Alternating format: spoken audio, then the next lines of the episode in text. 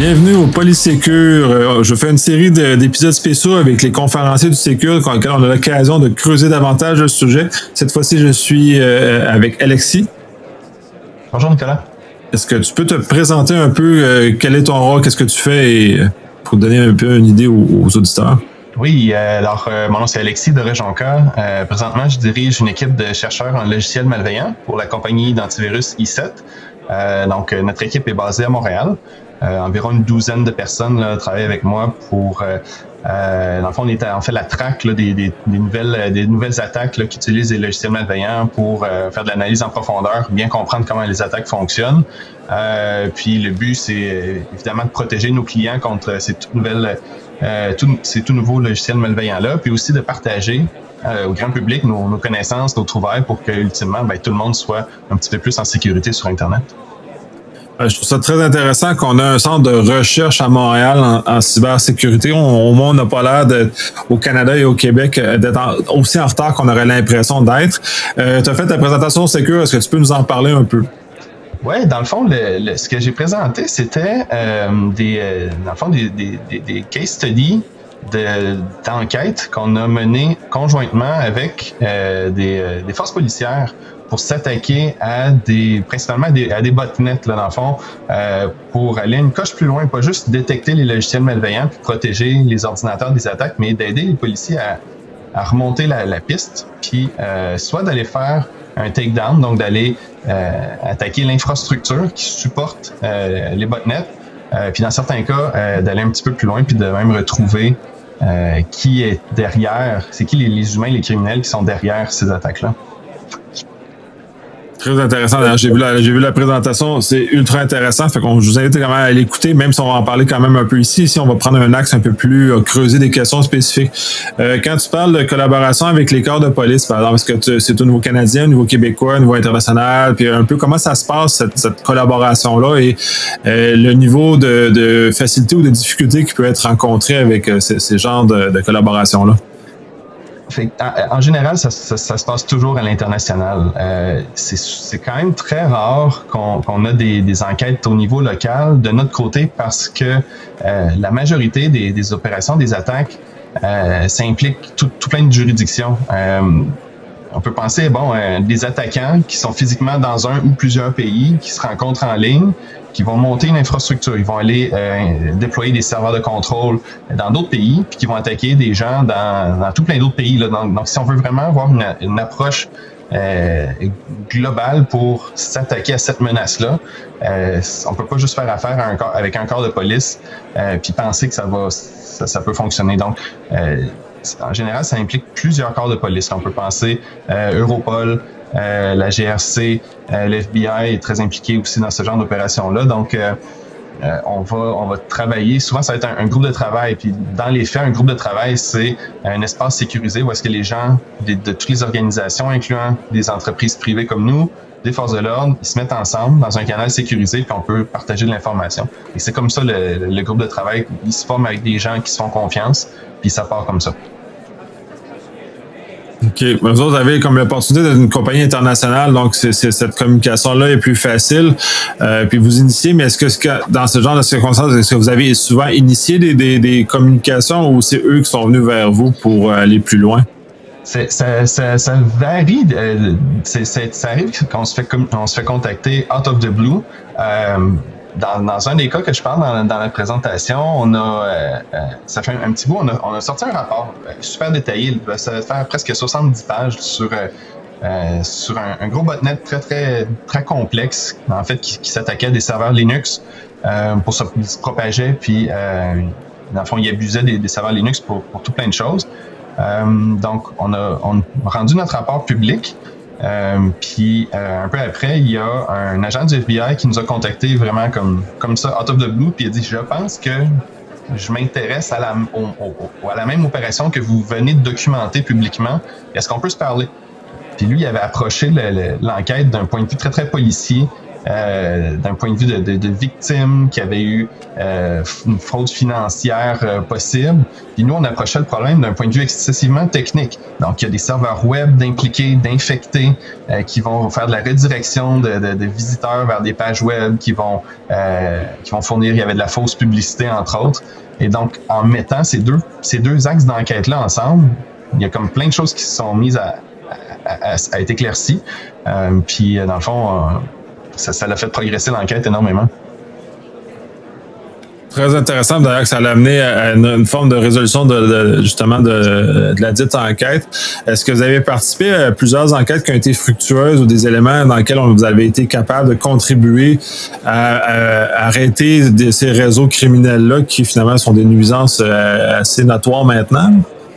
Dans, dans, ce cas-là, c'était le cas de l'opération Windigo. notre partie active technique a, duré peut-être euh, un an, un an et demi peut-être. Puis après un certain temps, on avait comme vidé le sujet d'un point de vue technique. Puis les, policiers sont partis de leur côté, puis ont fait leur travail de police.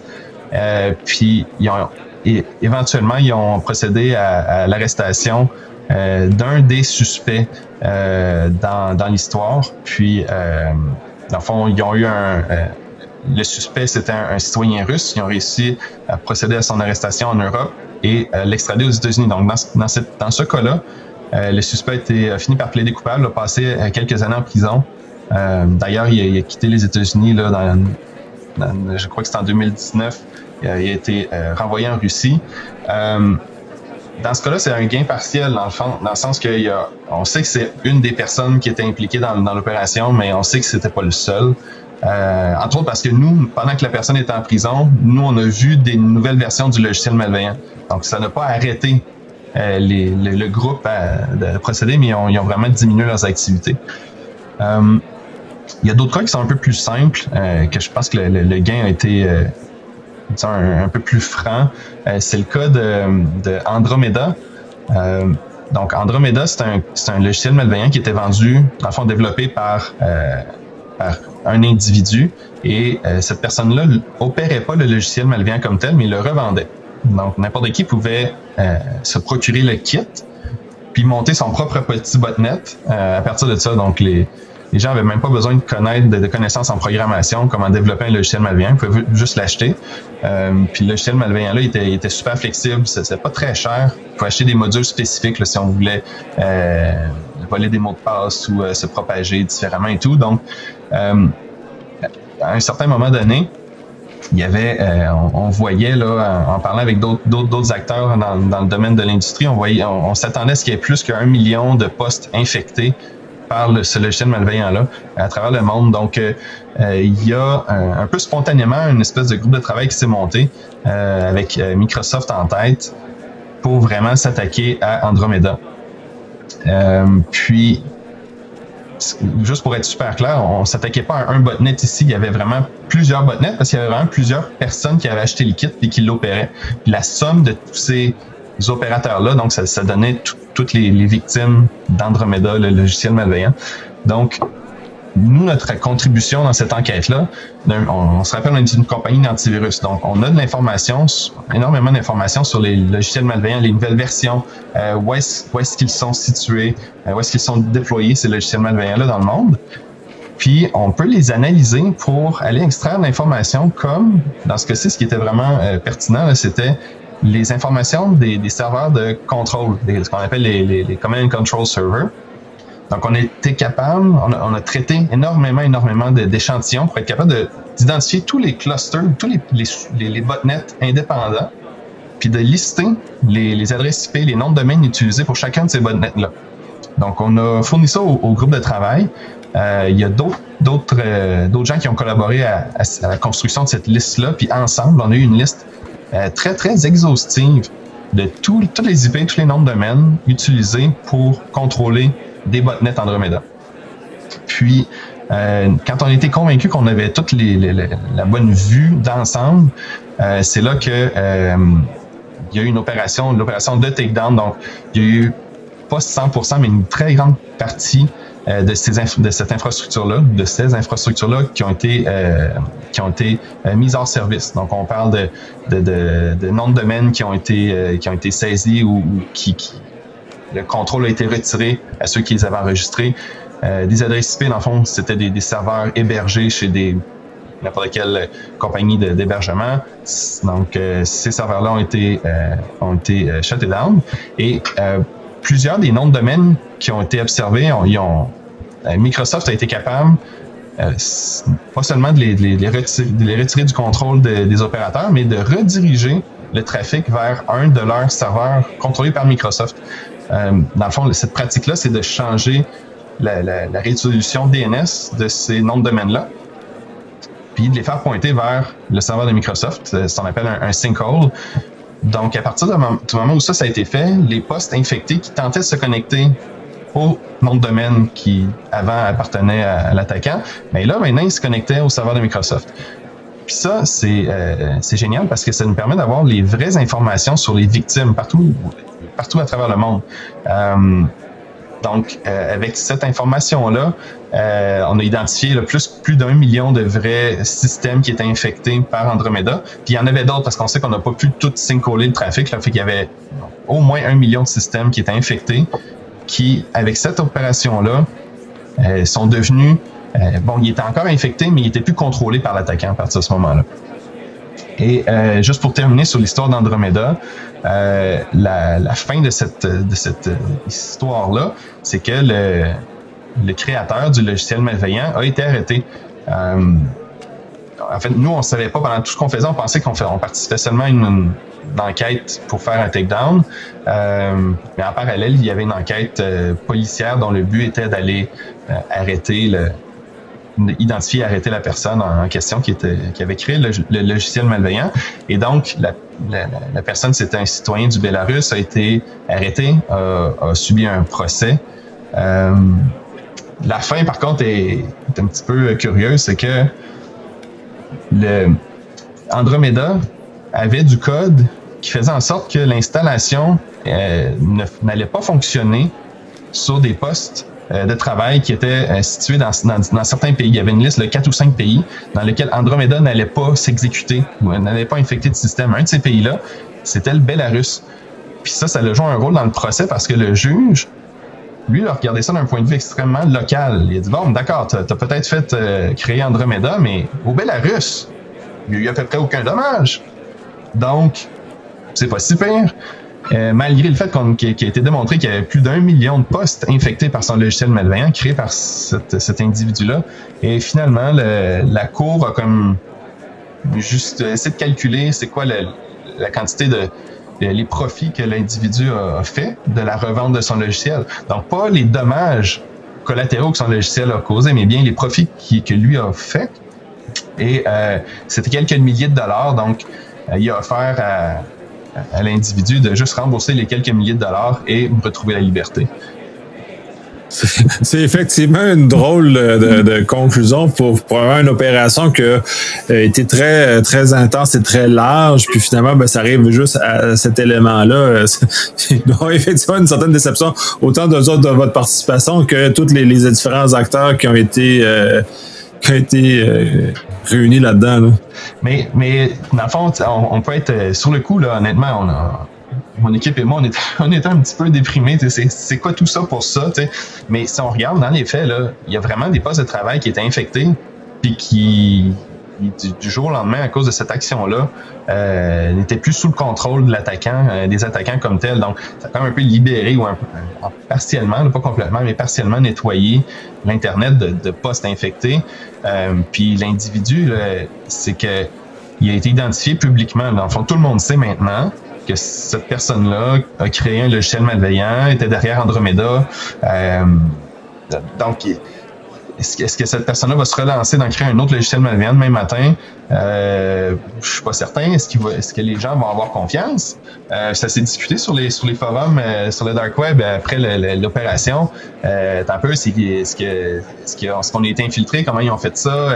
Il y a une question de confiance aussi quand tu achètes un, logiciel malveillant sur le sur le dark web. qui est derrière? Est-ce qu'on peut y avoir confiance? Donc c'est quand même c'est quand même positif même si la personne n'a pas passé plusieurs années en prison euh, l'impact est net là, il, est très positif Ouais, ben dans ce cas-là, c'est parce que là, c'était en deux, euh, deux éléments. C'est le créateur qui a été puni puis qui a été arrêté, donc celui qui a été initié le problème. Mais en même temps, ça tout ce que tu discutes, ça relate l'autre problème que le, le, créateur n'est pas nécessairement l'opérateur, donc il y a une forme de disjonction entre les deux. Puis lui, dans le fond, le, seul argent qu'il a fait, c'était de vendre, le, dit produit. C'est pas lui qui l'a opéré. Fait que ce qui a peut-être amené cette situation-là, puis ça ramène énormément le débat également de les oui, parce qu'on a, on a certains qui disent on est des chercheurs on a testé un code malicieux, on est des chercheurs. Ben, c'est, on est dans cette zone-là. que je suis pas. Euh, moi, je suis super à l'aise avec l'idée que tu, tu, mets, tu mets un virus sur le marché, puis ben non, mais moi, c'est, un, un, test académique. Ben non, t'as Oui, il y, y, y, a une différence hein, entre un outil, euh, un outil offensif que tu peux rendre disponible, que les gens peuvent euh, utiliser à bon comme à mauvais escient, euh, mais qui a, a, un angle, un angle Enfin, on peut concevoir qu'il y ait un, du bon qui peut en sortir de, là, versus carrément un kit qui est maintenu, qui a des modules ajoutés, euh, dans le fond, qui, a des. Puis aussi qui, charge de l'argent peux dire, ah, je vais acheter le module, euh, euh, le module pour voler des mots de passe de telle telle catégorie de site. Ah, je peux aussi acheter le module pour euh, se, propager sur des clés USB. Je peux aussi acheter, on s'entend l'intention était clairement malveillante et non pas dire ah c'est un bel outil pour tester la sécurité de votre réseau. dans ce cas-là, la, ligne, c'était clair de quel côté ça se situait. Mais c'est vrai qu'on n'a pas parlé de quand on a fait le takedown, il y avait presque 500 botnets distincts. Ça, ça veut dire qu'il y a 500 personnes ou 500 groupes de personnes qui ont opéré Andromeda, puis qui ont fait aussi de l'argent. Puis c'est eux qui étaient responsables de l'infection des 1 million de postes de travail là, que j'ai mentionné tantôt.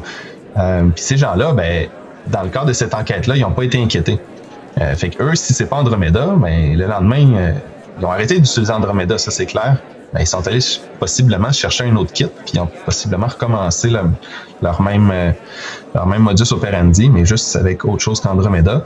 Donc, c'est sûr que c'est une, une, une, roue un peu sans fin, comme dans le crime euh, euh qui n'est pas le cybercrime, mais comme dans, dans, le, crime régulier, si on peut dire ça. Euh, les, les, gens, s'ils peuvent pas faire quelque chose parce qu'on les empêche, ils vont faire autre chose. Euh, donc, l'idée, c'est de continuer à, maintenir une certaine pression euh, parce que l'alternative, ben, c'est quoi? On laisse tout le monde faire ce qu'il veut de façon, euh, de, façon impunie, donc ça fonctionne pas. L'idée, c'est de mettre une pression, de mettre un certain niveau de difficulté euh, pour les, les criminels d'opérer, puis de montrer aussi qu'il y a des conséquences qui peuvent se faire prendre et ben, pas juste avoir une tape, une tape sur les doigts.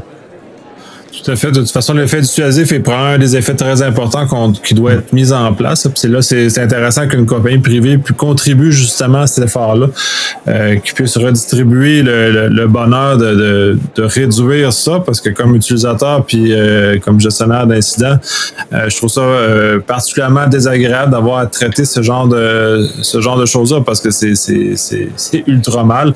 Mm. là, tu parlais d'Andromeda, mais est-ce que vous avez eu d'autres cas ou d'autres grands botnets ou de grands euh, réseaux comme ça à affronter euh, à laquelle vous avez contribué? Euh, on, a, on a contribué à, certains. Il y en a. il y en a qui sont en cours. Il y, a, aussi certains cas dans ceux qui sont en, cours d'opération. évidemment, je peux pas en parler pour pas pour pas pour pas off qu'est-ce qui qu'est-ce qui pourrait s'en venir. on a travaillé sur sur TrickBot dans l'année dernière. Euh, TrickBot qui, est assez connu là, dans le fond, qui était qui a commencé à être un, un logiciel malveillant fait pour euh, un, enfant, un, banking trojan. Euh, TrickBot très très répandu, très agressif, très très disons très très malveillant. Euh, et puis l'idée ça a été de faire dans, dans ce cas-ci c'était de, faire ce qu'on appelle une disruption. Donc on savait qu'on n'allait pas l'intention c'était pas de faire un, un, un takedown complet.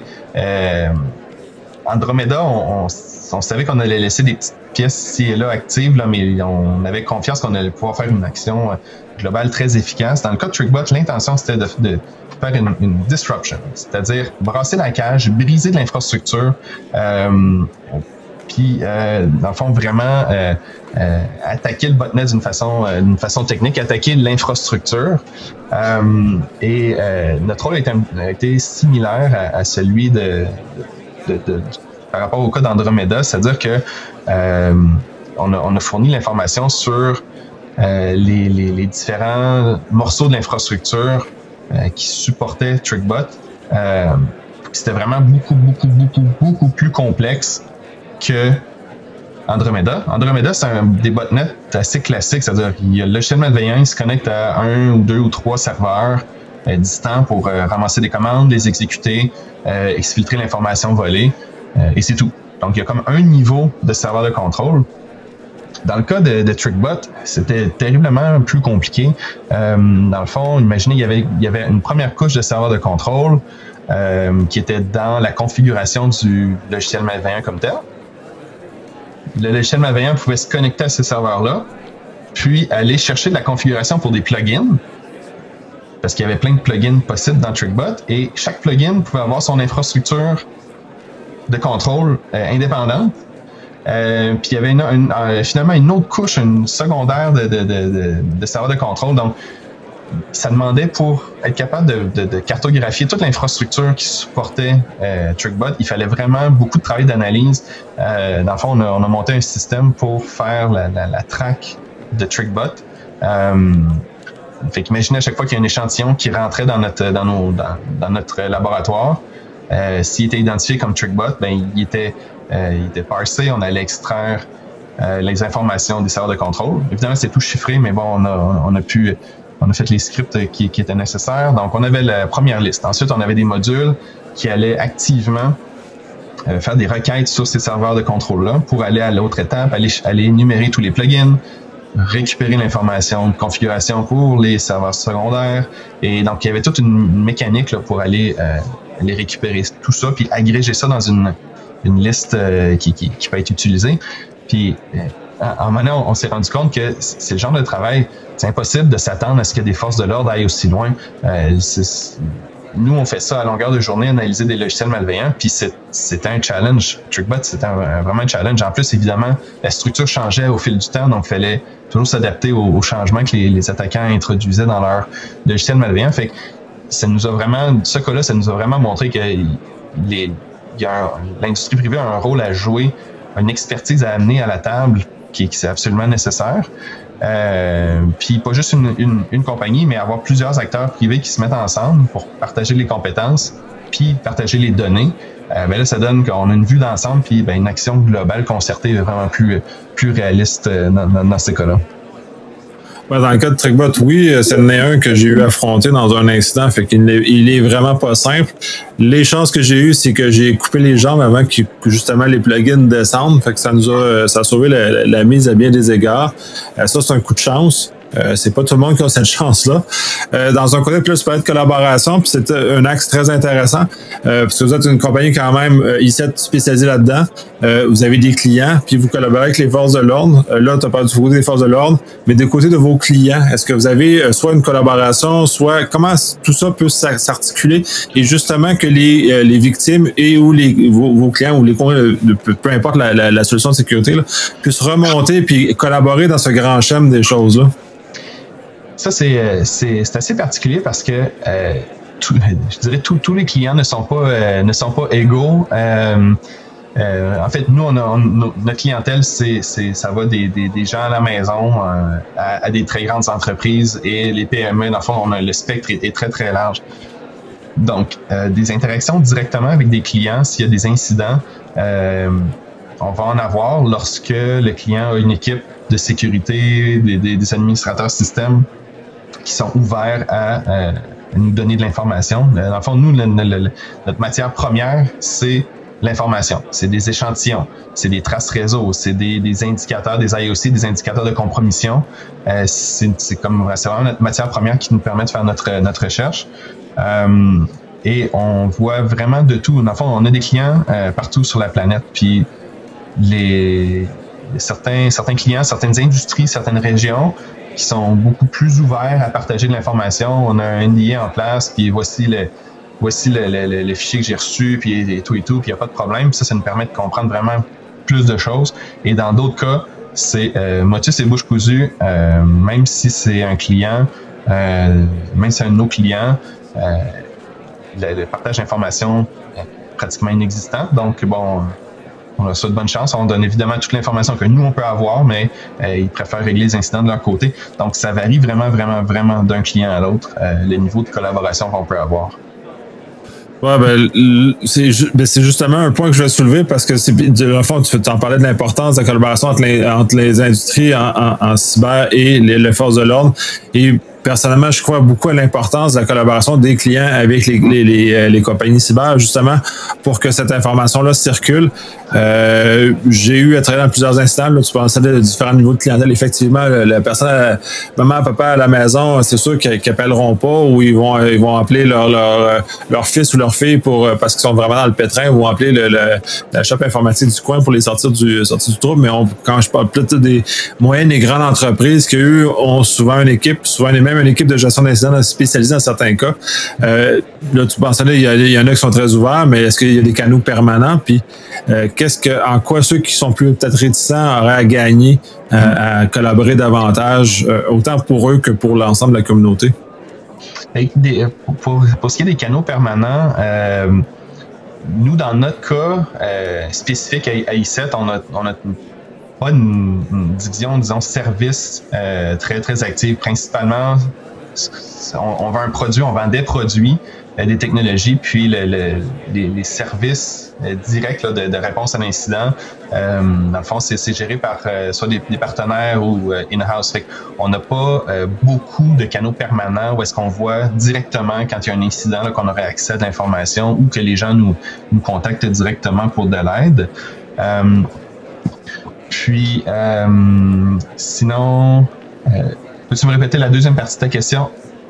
Ben, c'est le bénéfice que, va arriver de, cette collaboration-là parce que, tu sais, moi, comme entreprise, euh, si je vois pas de bénéfice, c'est sûr que je contacterai pas mon fournisseur, mais si je vois un bénéfice autant pour moi que et pour la collectivité, c'est où justement l'intérêt, puis c'est ça que je veux voir ton, opinion là-dessus. Ouais, fait qu'il y, a deux bénéfices majeurs pour un client de, de nous donner de l'information. Euh, le premier, c'est pour que le client soit protégé lui-même. Dans le fond, euh, ça arrive fréquemment que nous, de, notre point de vue, euh, on, voit seulement une partie de l'attaque. Donc, on va voir, disons, il y a un courriel qui rentre, il y a une pièce jointe malveillante avec plusieurs stages. Donc, ça, ça commence, c'est juste un script PowerShell qui va aller télécharger quelque chose, là, puis éventuellement, il y a un fichier malveillant qui est stocké sur le disque. Ben, disons qu'on a une détection ou qu'on détecte l'activité malveillante juste sur ce dernier fichier-là. Mais que tout le reste de la chaîne, on, on, le voit pas passer, ça arrive, là, on se le cachera pas. Les antivirus, ça, ça ne détecte pas tout. Euh, si quelqu'un vous dit que mon antivirus il bloque tout, euh, euh, posez-vous des questions.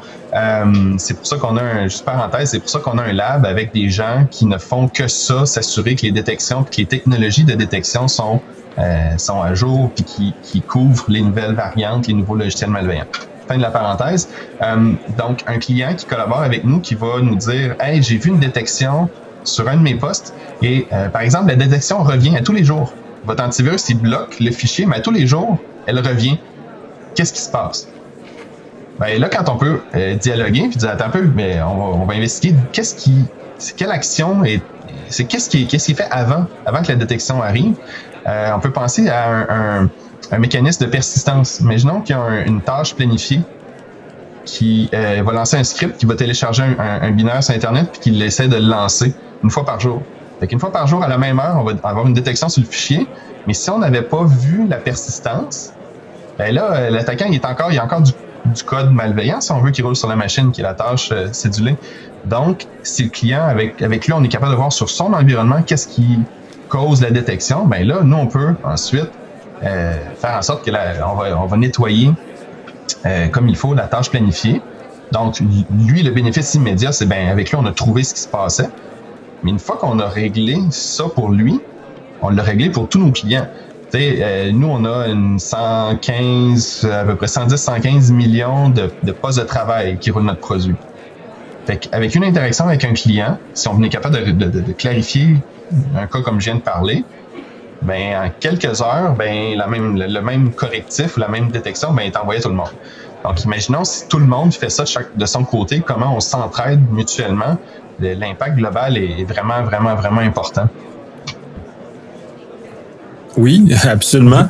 Est-ce qu'il y a des outils que euh, tu pourrais conseiller que ces gens-là s'installent justement pour avoir soit une visibilité supérieure, soit aider dans, ces éléments-là justement pour détecter plus les IOC plus rapidement ou aider à remonter la chaîne? J'imagine que, en tout cas, du moins dans l'environnement Windows, il doit en avoir quelques-uns. Euh, je te dirais que c'est pas ma c'est pas ma, spécialité cette partie-là. Euh, des, produits, les, disons, les, les, produits les plus puissants, c'est les, ce qu'on appelle des, des, des EDR, Endpoint Detection and Response. Euh, ça, c'est terriblement efficace quand on arrive, quand on a, on voit un symptôme puis qu'on veut comprendre la, la cause, la source. Euh, L'IDR va montrer euh, toute la chaîne de qu'est-ce qui a causé ça, quel processus y a-tu, quel fichier et, tout et tout là. Euh, mais évidemment, ça c'est pas à la portée de tout le monde et aussi un IDR, ça prend des gens euh, formés, compétents pour opérer ça. Sinon, ben, c'est de faire des, des, des, des des, petites enquêtes, euh, un peu de forensic euh, euh, maison, peut-être prendre la peine de rouler Sysmon, prendre des traces réseau pour voir, voir ce qui se passe, voir s'il y a de l'activité, puis creuser un petit peu. Puis des fois, ça prend juste un indice, un petit quelque chose là qui, qui, lève un flag, qu'on est capable d'aller voir au bons endroits, puis toute l'histoire se, se, se, défile. Là. Ben, c'est super intéressant. Moi, ça fait pas mal le tour de mes questions, puis mes, choses pour que justement creuser toute la présentation. Puis là, j'invite quand même les gens à aller voir la présentation parce que cet élément-là ne remplace pas la présentation elle-même. Est-ce que tu as des choses que tu aimerais aborder que j'ai oubliées ou qui seraient importantes d'être mentionnées euh, en terminant? Bien, on a, on a parlé un peu de la relation avec les clients directs. Euh, il y a aussi, je dirais qu'il y a une grosse proportion de nos communications, de nos, interactions, c'est pas avec des, c'est pas avec nos clients à nous, c'est d'autres victimes.